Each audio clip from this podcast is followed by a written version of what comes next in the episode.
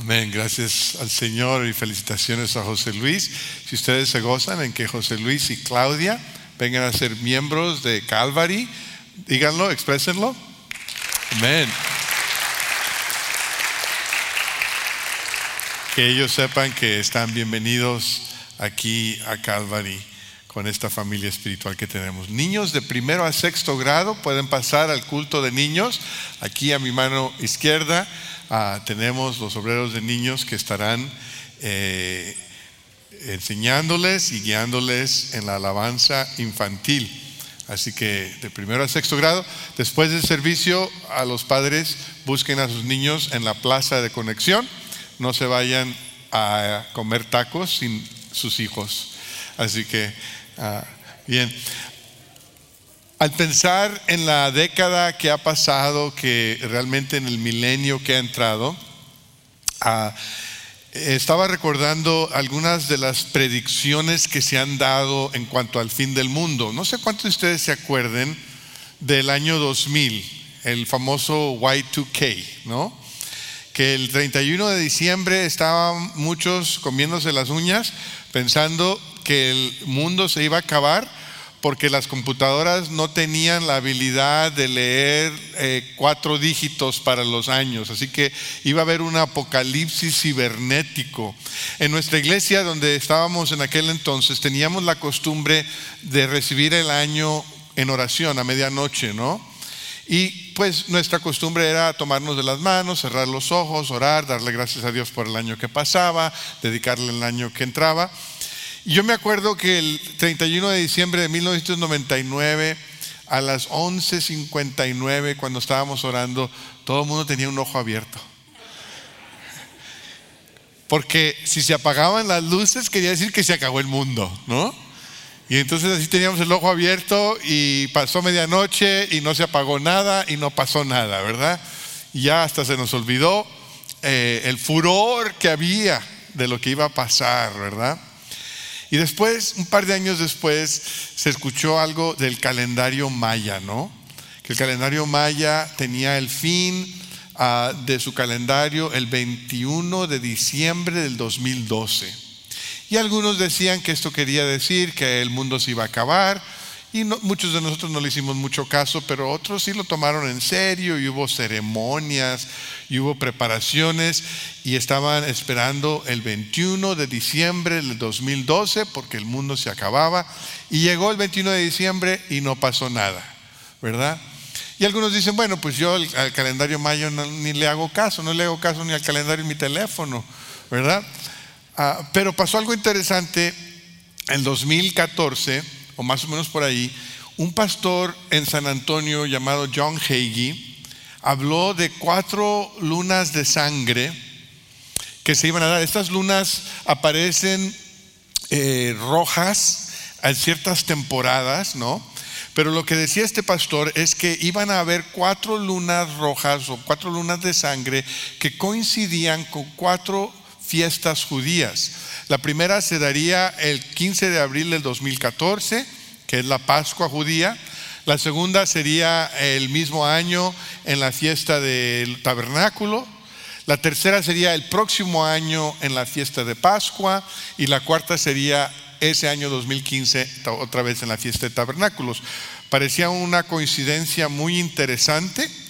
Y según el pastor John Hagee decía, esto es el cumplimiento de una profecía de Joel y es el principio del fin. No es cuando regresa Cristo, dice, no es cuando se acaba el mundo, pero el principio del fin. Bueno, yo no sé mucho de las lunas de sangre, pero sí sé que mucha gente se preocupa por el fin del mundo. Que hay muchos que tratan de predecir, de pronosticar cuándo se va a acabar el mundo. Y yo encuentro mucho consuelo y mucha confianza en las palabras de Jesús en Mateo 24, 36, cuando el Señor dice, pero en cuanto al día y la hora, nadie lo sabe, ni siquiera los ángeles en el cielo, sino ni el Hijo, sino solo el Padre. Solo el Padre sabe cuándo regresará el Señor Jesucristo. Solo el Padre sabe cuándo se va a acabar el mundo. ¿Y sabes qué? Para mí está bien, porque mi vida está en las manos de mi Padre. Y si el mundo se acaba hoy, todo está bien porque mi vida está en sus manos. Y si el mundo no se acaba hasta 100 años de hoy, está bien porque mi eternidad está en las manos del Padre. Así que ah, tranquilo, tú y yo podemos estar tranquilos, aún aquellos que dicen que el 2021 es el peor año que va a haber y que se va a acabar esto y que el gobierno mundial y que Estados Unidos se va a desmoronar y no sé tantas cosas que tratan de predecir, podemos estar confiados en el Señor. Ahora, vamos a hacer de cuenta que sí sabemos cuándo se acaba el mundo. Vamos a hacer de cuenta que se acaba el 2021. Que mi último año para vivir aquí en la tierra es este año. Si eso es cierto para ti, para mí, no estoy diciendo que lo sea, no vayan a decir por ahí, no, el pastor Julio dijo que se va a acabar el mundo en el 2021, no, no es lo que vamos, estamos haciendo de cuenta como si eso fuera una realidad. ¿Cómo cambiarías lo que haces? Si tú sabes que este es tu último año para vivir, ¿qué harías distinto? ¿Qué prioridades cambiarías? ¿En qué relaciones invertirías más de tu tiempo y de tus energías? ¿Cómo sería tu vida diferente si has de morir dentro de los siguientes 12 meses? Estamos ya al final casi de la serie en el libro de Hechos. Hemos visto dos porciones en moción, los primeros 13 capítulos, después regresando a casa del 14 al 20 y ahora llegamos a los capítulos 21 al 28 en esta última porción y le vamos a titular la recta final. Porque en muchas formas es la recta final del ministerio de Pablo. Pablo se acerca a sus últimos días y al acercarse a los últimos días de su ministerio, él sabe que pueden ser los últimos días de su vida. Y en esa última parte de la carrera, Pablo tiene muy claro y muy decidido lo que, lo que él piensa. Dice eh, eh, en Filipenses 4, 3, 3, 14, perdón, cuando le escribe a la iglesia en Filipo, es en esta parte de su ministerio que les escribe desde la prisión, dice, sigo avanzando hacia la meta para ganar el premio que Dios ofrece mediante su llamamiento celestial en Cristo Jesús. Sigo avanzando hacia la meta para ganar el premio Pablo está comprometido en esta última parte de su ministerio a mantener sus ojos puestos en el premio. Él prosigue como un campeón que sabe que el premio es Cristo y que su hogar no está aquí en la tierra, sino en el cielo. Y al seguir a Pablo en estos últimos capítulos del libro de Hechos, mi deseo es que el Espíritu Santo conmueva tu corazón y el mío, despierte nuestro espíritu a correr la recta final, a correr como Pablo corre, prosiguiendo hacia la meta, mirando hacia el premio. Llegamos al capítulo 21 del libro de Hechos y nos damos cuenta que Pablo cuando se enfocaba en la recta final, descubrió un par de cosas que voy a compartir hoy, tres de ellas y cosas relevantes para nosotros porque ah, nosotros también al enfocarnos en la recta final, al poner nuestros ojos en el premio, podemos experimentar lo mismo. Así que la primera de ellas es que los extraños se hacen amigos, ¿verdad? El capítulo 21 nos ah, lleva en la última parte del tercer viaje misionero de Pablo. Y en esa parte nos damos cuenta que Pablo descubre casas, hogares que le ofrecen hospitalidad, que le dan acogimiento, que, extienden su cariño y su amor hacia Pablo. Y lo interesante de ello es que estas personas, estos hogares, eran extraños anteriormente.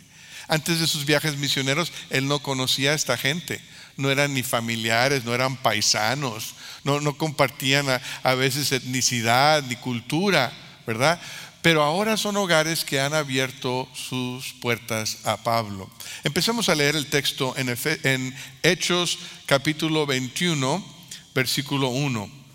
Dice, después de separarnos de ellos, zarpamos y navegamos directamente a Cos. Al día siguiente fuimos a Rodas y de allí a Pátara. Como encontramos un barco que iba a Fenicia, subimos a bordo y zarpamos. Después de avistar Chipre y de pasar al sur de la isla, navegamos hacia Siria y llegamos a Tiro, donde el barco tenía que descargar. Allí encontramos a los discípulos y nos quedamos con ellos siete días. Ellos, por medio del Espíritu, exhortaron a Pablo a que no subiera a Jerusalén. Pero al cabo de algunos días partimos y continuamos nuestro viaje.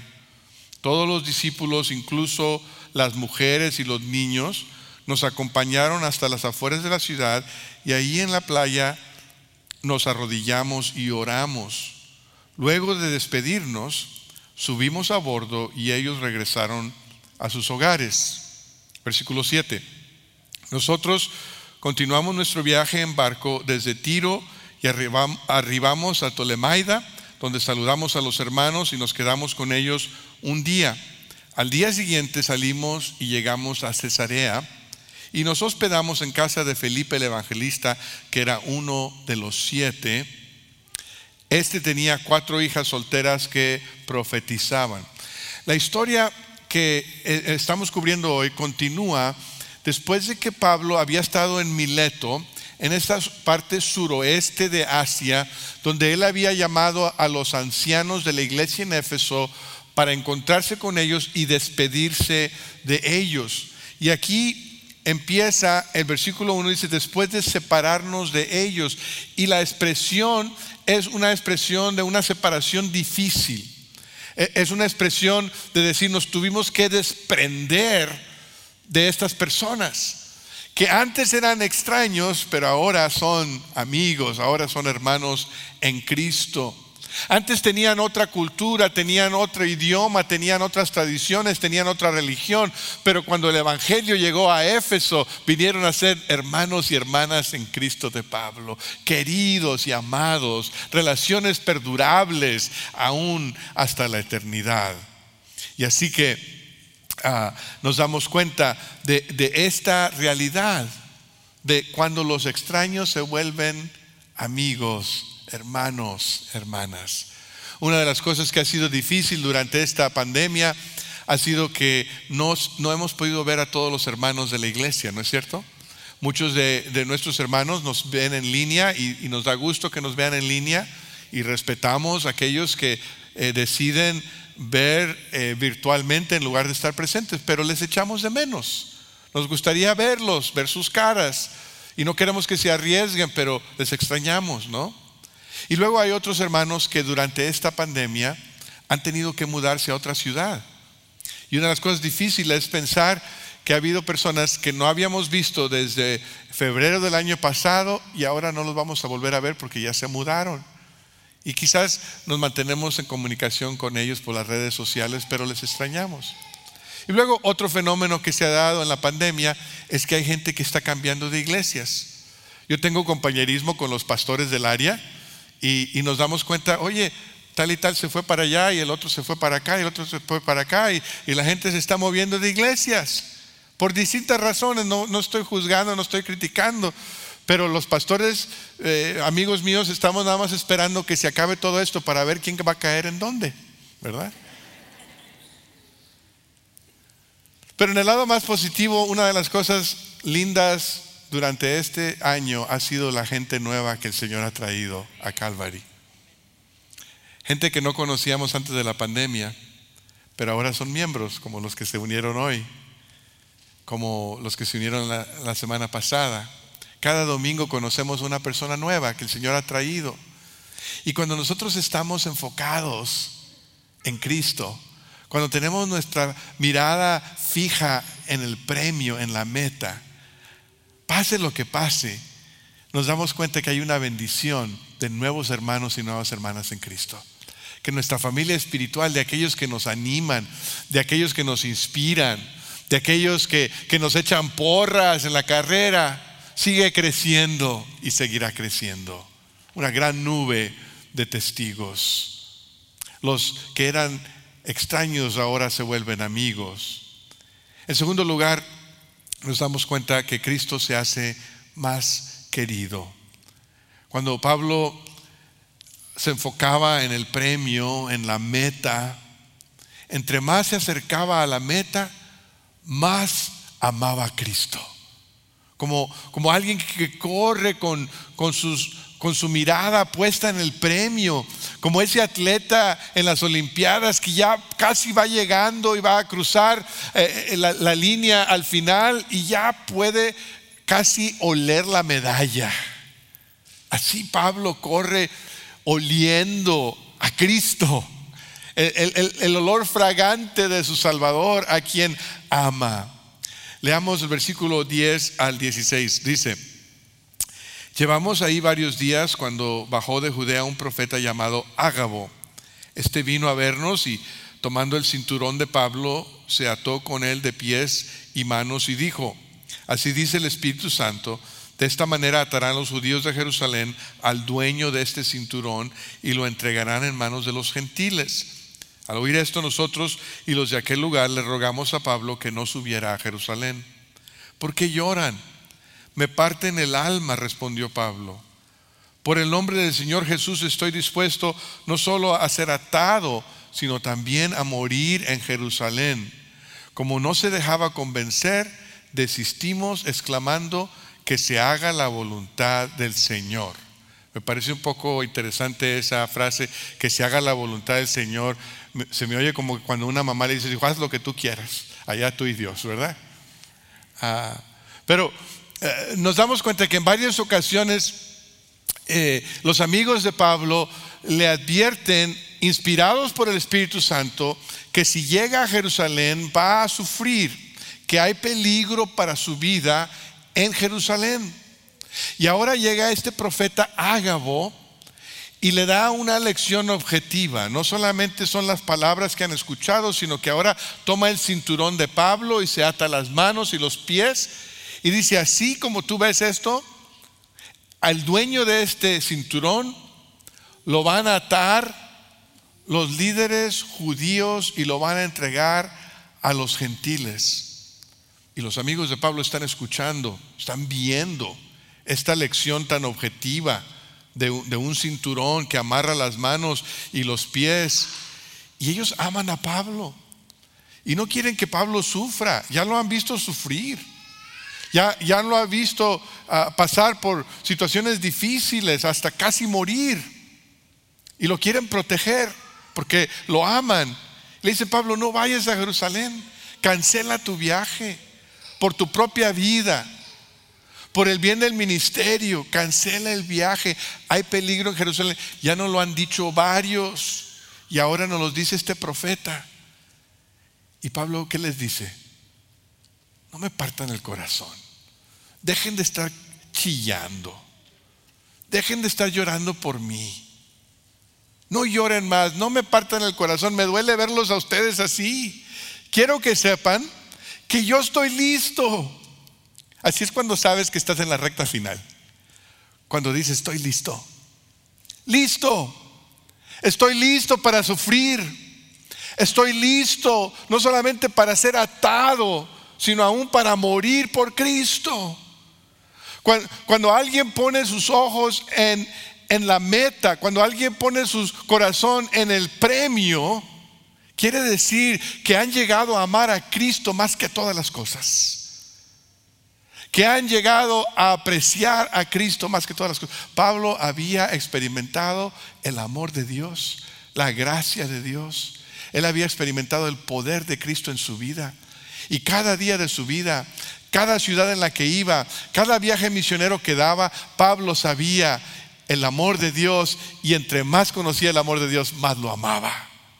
De tal forma que cuando se acerca el peligro, de tal forma que cuando se acerca el riesgo, Pablo dice, no me importa, estoy listo, amo a Cristo más que a mi propia vida. Y así es como tú puedes saber si tú estás corriendo con tus ojos puestos en el premio. Así es como tú puedes saber si estás corriendo hacia la meta, enfocado. Es cuando tú dices, las cosas espirituales me interesan mucho más que las terrenales.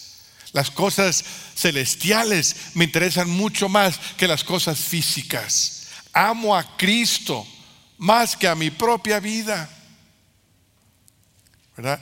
Alguien dijo por ahí, la puerta es angosta, el camino es difícil, las pruebas son muchas, pero la promesa es cierta y el gozo es pleno.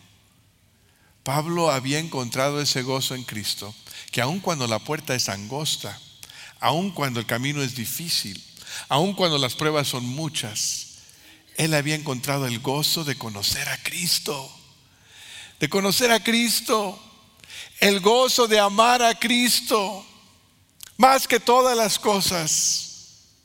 Cuando tú te enfocas en la meta, cuando te enfocas en el premio,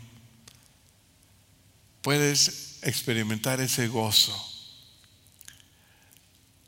El Señor C.S. Lewis dijo en una ocasión que no es, no nos toca a nosotros tener éxito, sino hacer lo correcto, que cuando lo has hecho el resto le toca a Dios. Yo creo que Pablo entendía esto. Pablo no estaba preocupado por su propia seguridad, por su propio bienestar. Pablo no estaba preocupado por su propio éxito. Pablo estaba enfocado en amar a Cristo y en obedecerlo. Y él sabía que el resto le tocaba a Dios, que su vida estaba en sus manos. Y en eso encontró gozo. Era Jerusalén o nada. Y en tercer lugar, Pablo descubrió en esa etapa de su vida que la cultura se hace extraña al enfocarse Pablo en el premio, al proseguir hacia la meta, la cultura que antes le era familiar a él se empezó a hacer un poquito más extraña. El profeta Ágabo le había ah, dicho que los líderes religiosos judíos lo iban a arrestar. Ahora, piensa esto, los líderes judíos en Jerusalén era la gente de Pablo, era su propia etnia. Compartían el lenguaje, compartían la cultura, compartían la religión. Esta era su gente de Pablo. Y Ágabo le dice, tu gente, tu propia gente, que te respetaban, tú eras un líder judío en Jerusalén, tu propia gente te va a traicionar y te va a entregar a los extranjeros, a los gentiles. Usualmente los paisanos tratamos de, protegernos unos a los otros de aquellos que nos quieren hacer daño. Pero en este caso, los paisanos de Pablo lo iban a traicionar. Y en este caso vemos lo que está sucediendo es algo que se repite. No hace mucho tiempo antes de esto, un rabí de Nazaret, dice que, que enfocó su vista, puso su cara como un pedernal hacia Jerusalén.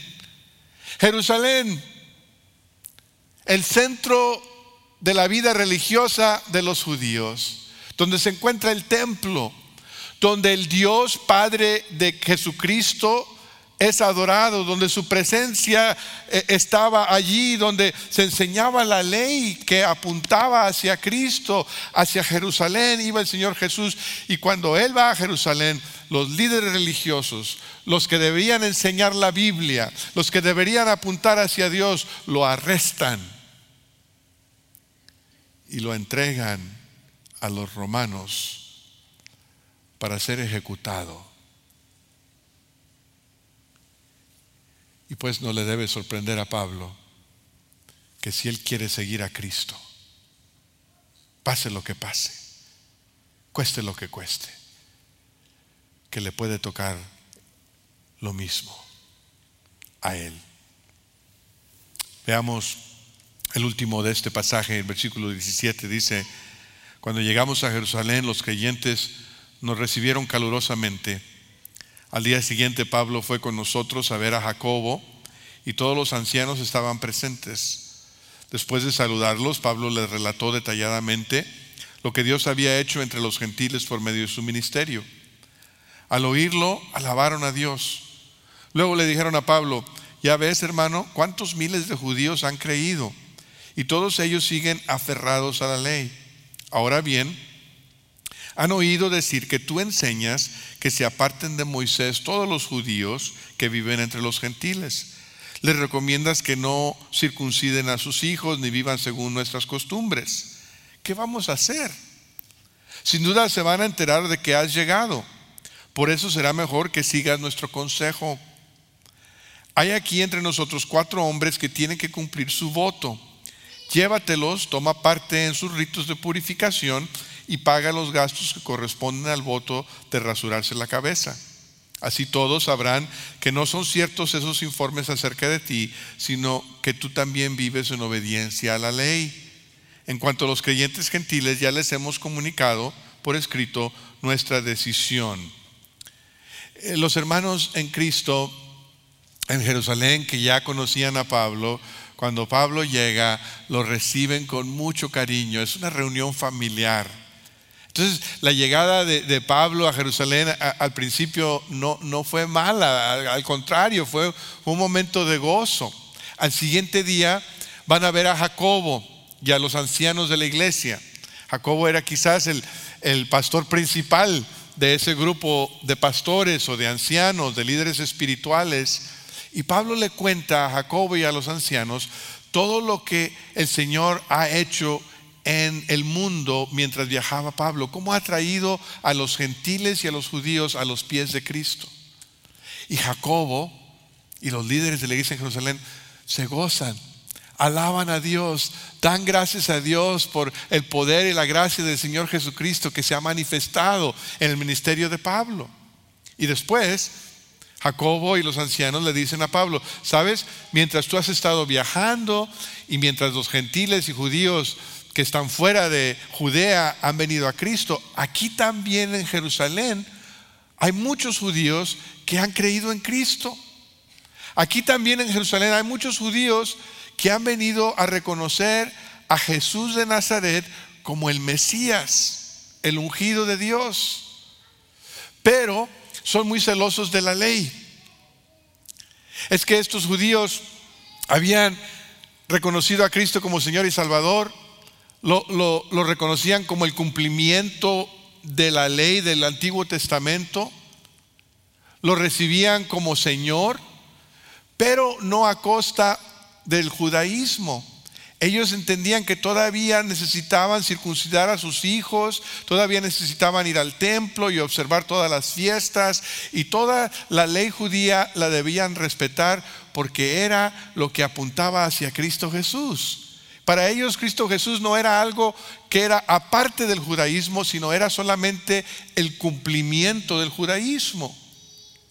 Y entonces cuando ellos saben que Pablo anda predicando en otras partes del mundo, no se oponen a que predique de Cristo, porque ellos también creen en Cristo. No se oponen a que Él le diga a los gentiles que no tienen que circuncidarse y que no tienen que seguir la ley porque son gentiles, no son judíos. Todo lo que ellos necesitan es a Cristo porque Cristo ya cumplió la ley, porque Cristo es el sacrificio perfecto, porque en Cristo se cumple todo el Antiguo Testamento y todo lo que los gentiles necesitan es la fe, la fe en Cristo. Lo que ellos, a lo que ellos se oponen es a decirle a los judíos en otras partes del mundo, que cuando vengan a creer en Cristo dejen de seguir la ley de Moisés. Y eso es lo que pensaban que Pablo estaba haciendo. Habían escuchado rumores de que Pablo estaba haciendo eso. No era cierto. Pablo seguía guardando las costumbres judías porque él era judío, no porque eran necesarias para la salvación, sino porque era, era su legado, era su herencia religiosa. Entonces él iba al templo. Él, celebraba la fiesta de Pentecostés y la de Pascua y la de los tabernáculos. Pero ¿saben qué? Ahora Pablo entendía el significado de esas fiestas. Ahora Pablo entendía el significado de la ley porque él entendía que su cumplimiento final era Cristo.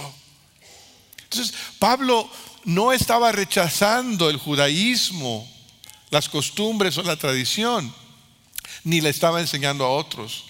Pero estos nuevos creyentes en Jerusalén, que eran tan y tan celosos de la ley, de la cultura, de la tradición, habían escuchado rumores. Se lo dijo un amigo, que se lo dijo otro amigo, que se lo dijo otro amigo, que se lo dijo otro amigo. Eso es chisme, ¿no? Y se lo habían creído. Se lo habían creído. Y entonces los líderes en Jerusalén le dicen a Pablo, mira, está pasando esto, van a saber que tú vienes y va a haber problemas, va a haber controversia. Así que te queremos recomendar algo. Hay cuatro personas aquí que han hecho un voto, parte de, la costumbre judía, y tienen que hacer ritos de purificación, incluyéndose eh, rasurarse la cabeza, y hay gastos relacionados con ello. Y queremos que tú patrocines a estos cuatro. O sea, saca la cartera y paga sus ritos de purificación, ve con ellos al templo y cuando esos nuevos creyentes judíos te vean van a decir, ah, no es cierto, Pablo no ha abandonado completamente las costumbres judías. Es algo extraño, ¿no? Es, es una situación extraña, ¿no les parece? Que Pablo tenga que ir al templo para comprobarle a los nuevos hermanos en Cristo de que Él tiene integridad. ¿No es cierto?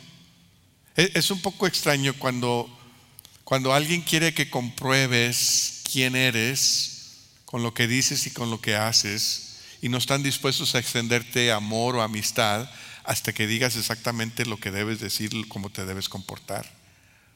Eso es lo que le estaban haciendo a Pablo. Y Pablo hace lo que estos líderes le recomiendan. Toma a estos cuatro, los patrocina. Él también lleva los ritos de purificación, van al templo, dan aviso. Y lo que sucede de ahí en adelante es el tema del sermón del próximo domingo, así que no se lo pierdan. Lo que sí quiero que noten es esto, que mientras Pablo viajaba en lugares extraños, lo recibían en casas como si fuera familia. Pero que cuando Pablo regresa a Jerusalén, donde es familia, lo tratan como extraño. Y a veces eso es lo que sucede cuando tienes tus ojos puestos en el premio, cuando estás en la recta final, cuando vas hacia la meta. Lo que antes era familiar se vuelve extraño. La cultura que antes era tan preciosa, ahora quizás no lo es. Paul David Tripp dice que la vida de este lado de la eternidad es una guerra de gloria. ¿Cuál gloria captiva tu corazón, controla tus decisiones y afecta la manera en que vives tu vida? Si la gloria del reino de Dios cautiva tu corazón, entonces el reino terrenal deja de tener tanta importancia. ¿No es cierto? Si tú estás prosiguiendo hacia la meta, si tú estás prosiguiendo hacia el premio celestial, entonces lo terrenal deja de tener tanta importancia. En el caso de Pablo, la cultura que vino a ser extraña era la cultura religiosa. No los ateos, no la gente que vivía en inmoralidad, sino la gente que tenía su propia religión, pero que habían puesto la religión externa por arriba de la relación con Cristo habían puesto el poder y la posición sobre el servir a Cristo. Habían puesto su cultura religiosa como algo más importante que la relación con Cristo. Y a veces así sucede, tanto en la religión como en el mundo. Por dos lados, viene a ser más extraño cuando nuestro enfoque está en Cristo. Cuando tu enfoque está en Cristo Jesús, hay muchos religiosos que te van a parecer extraños. Y hay muchos en el mundo que también te van a parecer extraños. Sus valores van a ser distintos. Pero el pueblo de Dios nos necesitamos preguntar el día de hoy, en esta guerra de gloria, ¿cuál es la gloria que cautiva nuestros corazones? ¿La gloria de Cristo o nuestra propia gloria? ¿La gloria del reino de Dios o la gloria de nuestro propio reino o algún otro reino? Nosotros podemos saber que estamos en la recta final cuando el mundo se vuelve más extraño. No quiere decir que no nos importe.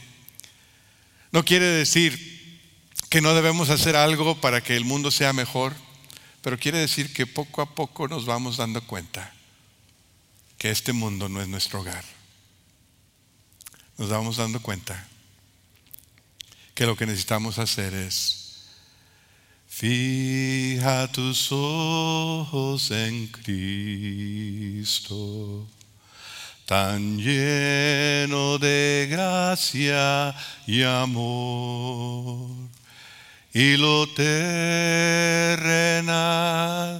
sin valor será. A la luz del glorioso Señor.